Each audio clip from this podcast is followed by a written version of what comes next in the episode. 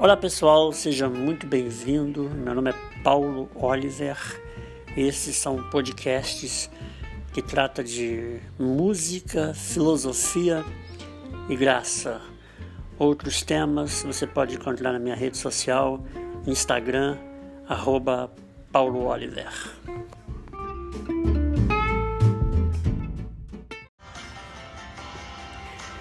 Olá pessoal, muito bom dia. Hoje é dia 25 de março de 2022. Eu vou ser muito breve nessa mensagem de podcast. É, não tem uma sequência temática para o que eu vou estar dizendo, então vai ser uma breve síntese, uma fruto de, uma, de um questionamento, de uma conversa muito interessante nesse fim de semana, com as quais uma moça muito querida, uma amiga minha, é, me fez um questionamento, me perguntou por que, que eu não tenho filho ainda, por que, que eu não vou ter um, uma prole, né? por que, que eu não me torno objeto progenitor. E algumas pessoas têm me me questionado sobre isso. E eu acho interessante porque no momento que ela me fez esse, essa abordagem, meu pensamento me levou no templo de Alakzayomar, quando Cristo esteve por 40 dias é, em jejum. Então, é claro que o meu conceito aqui não tem nada assim é, ele não é determinante dentro do embasamento clérigo, mas ele tem um fundamento muito preciso naquelas interpretações que a gente precisa ter da vida em relação à natureza do nosso próprio caráter, que eu chamo de que é o que eu chamo de senso de responsabilidade, que engloba e que envolve todas as dimensões e todos os contornos perceptivos que permite que nós seres humanos passa a ter um, uma, uma a, a construção muito bem, não, digo muito bem planejada, mas estrategista sobre todas as perspectivas que a gente cria e constrói sobre a vida e as coisas de um modo geral. E por que, que eu estou dizendo isso? Porque eu me lembro que quando Cristo esteve no templo, ele estava com muita fome. Estava morrendo de fome, eram 40 dias. E ele, como um ser humano na época, mesmo sendo a manifestação do Cristo eterno, o próprio Deus, ele veio nessa condição. E as tratativas bíblicas, elas deixam claras essa, essa condição de Cristo, de que ele sofria e vivia de todas as implicações das necessidades mais básicas do ser humano. E isso, inclusive, se aplica ao sexo, se aplica a tudo que envolve um ser humano nas suas é, rotinas diárias de, de dormir e acordar. Logo, eu, eu trazendo na memória esse momento, ele devia estar com muita fome. Era um período longo, 40 dias de jejum não é fácil, não sei nem te dizer como que ele dava com a fome ali.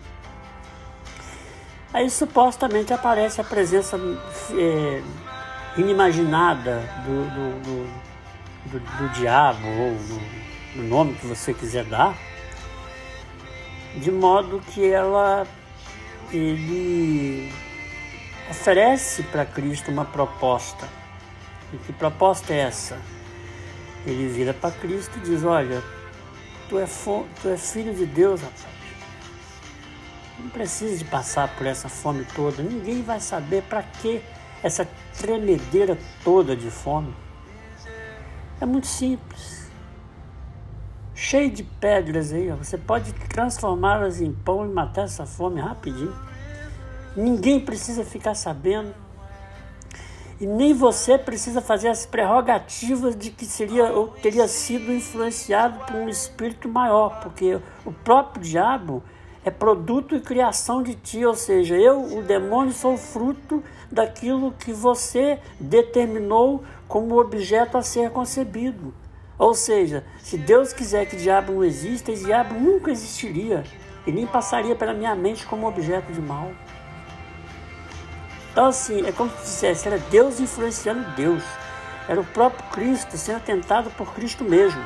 Era o próprio Cristo sendo tentado por Deus, porque é, é, tudo se fez, tudo se faz, tudo se concebe, tudo se, se estabelece a partir do conceito, do critério que Deus é Deus e só Ele não pode ser criado. É louco essa questão. Mas há um sentido nessa, nesse momento que eu acho interessante. Ele dá uma resposta assim muito precisa para ele mesmo e para todas as possibilidades de manifestações.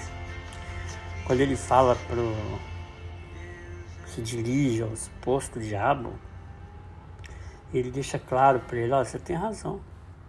Daqui eu posso fazer o que eu quiser, inclusive posso fazer com que você deixe de existir no estalo de dedo. Eu sou aquele que pode fazer qualquer Bill Gates nascer gelado, frisado, morre dormindo, não ficou sabendo. Mas se eu transformar essas pedras em pão, eu vou estar comendo pedra. Simplesmente pedra transformada em pão. Não vai deixar de ser pedra, porque o sentido do, da, do ser disso, da existência disso é pedra. Eu posso estar comendo pão de pedras transformadas, mas o verdadeiro sentido do pão, o verdadeiro sentido do trigo, aquele que morre para virar farinha nos trigais onde os joios se estabelecem, vivem e estão perenes ali como um, um objeto vivo, mas de fato ali quem está vivo é, de fato é, é que está morto. E quem morre é o que alimenta, que é o que, que é o trigo que vira farinha e que vira alimento para os seres vivos. Joio não pode virar trigo, somente trigo que vira trigo. E esse que é o processo. O processo real da coisa. Não dá para transformar joio em, em, em, em trigo só por um casuísmo ou para a resolução de um problema ou de coisa e tal. É o que eu sempre falo, é tapar o sol com a peneira. E ele deixa claro, eu, eu posso fazer isso.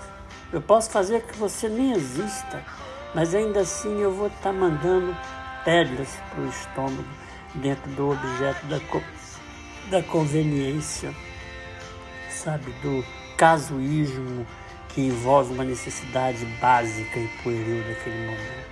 Por mais que ela roa o estômago de fome, mas vai roer muito mais se eu jogar lá dentro pedras e não pão.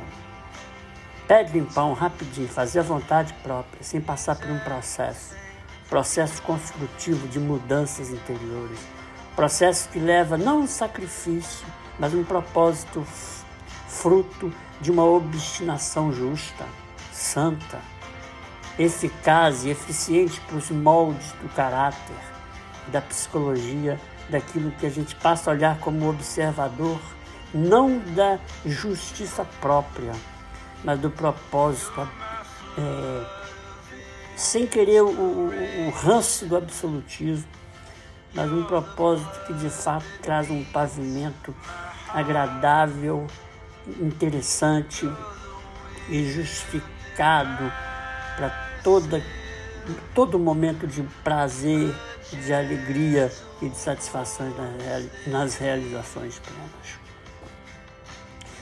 Pedra em pão rapidinho, pegar qualquer moça ali que se, que se propôs e falar, ah, vou ter um filho com ela. Pedra em pão rapidinho.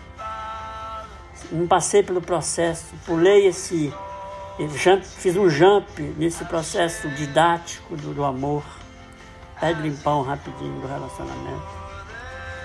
Me levei é, aos patamares das buscas sem nenhum processo evolutivo. Aí eu chego lá na frente, não sei, não tenho interpretação de nada do que pode ser de fato vivido dentro do histórico do amor, da dignidade, do processo que você espera para comer pão de fato e não pedras transformadas em pão. E eu acho muito interessante porque isso invadiu meu coração de uma forma tão, tão, tão é, digna, de um propósito tão absoluto, que me trouxe uma, uma precisão cada vez maior, mas que ganhou uma concreção de forma me, me convencer de que o verdadeiro pão que se come na, no momento de fome é o pão da consciência. Consciência, de fato, é, que vive todo momento sendo cortejada pelo próprio eh, diabo do eu, construído de mim mesmo, fruto das minhas próprias idiosincrasias, batizadas de minhas esperanças humanas em Deus ou em mim. Não. Pedra em pão é muito fácil, mas o verdadeiro pão é que vai de fato te catapultar para ser cada vez uma pessoa plena e digna de estar nesse mundo como um processo evolutivo. grande beijo a todos. Espero ter outros, outros temas que eu possa gravar, porque são vários. Espero que você tenha gostado. Beijo a todos. Meu nome é Paulo Oliver. Até a próxima. Vocês podem me acompanhar aí nas redes sociais. No meu perfil aí tenho os links. E, e a gente segue junto. Comendo pão de fato e não pedras.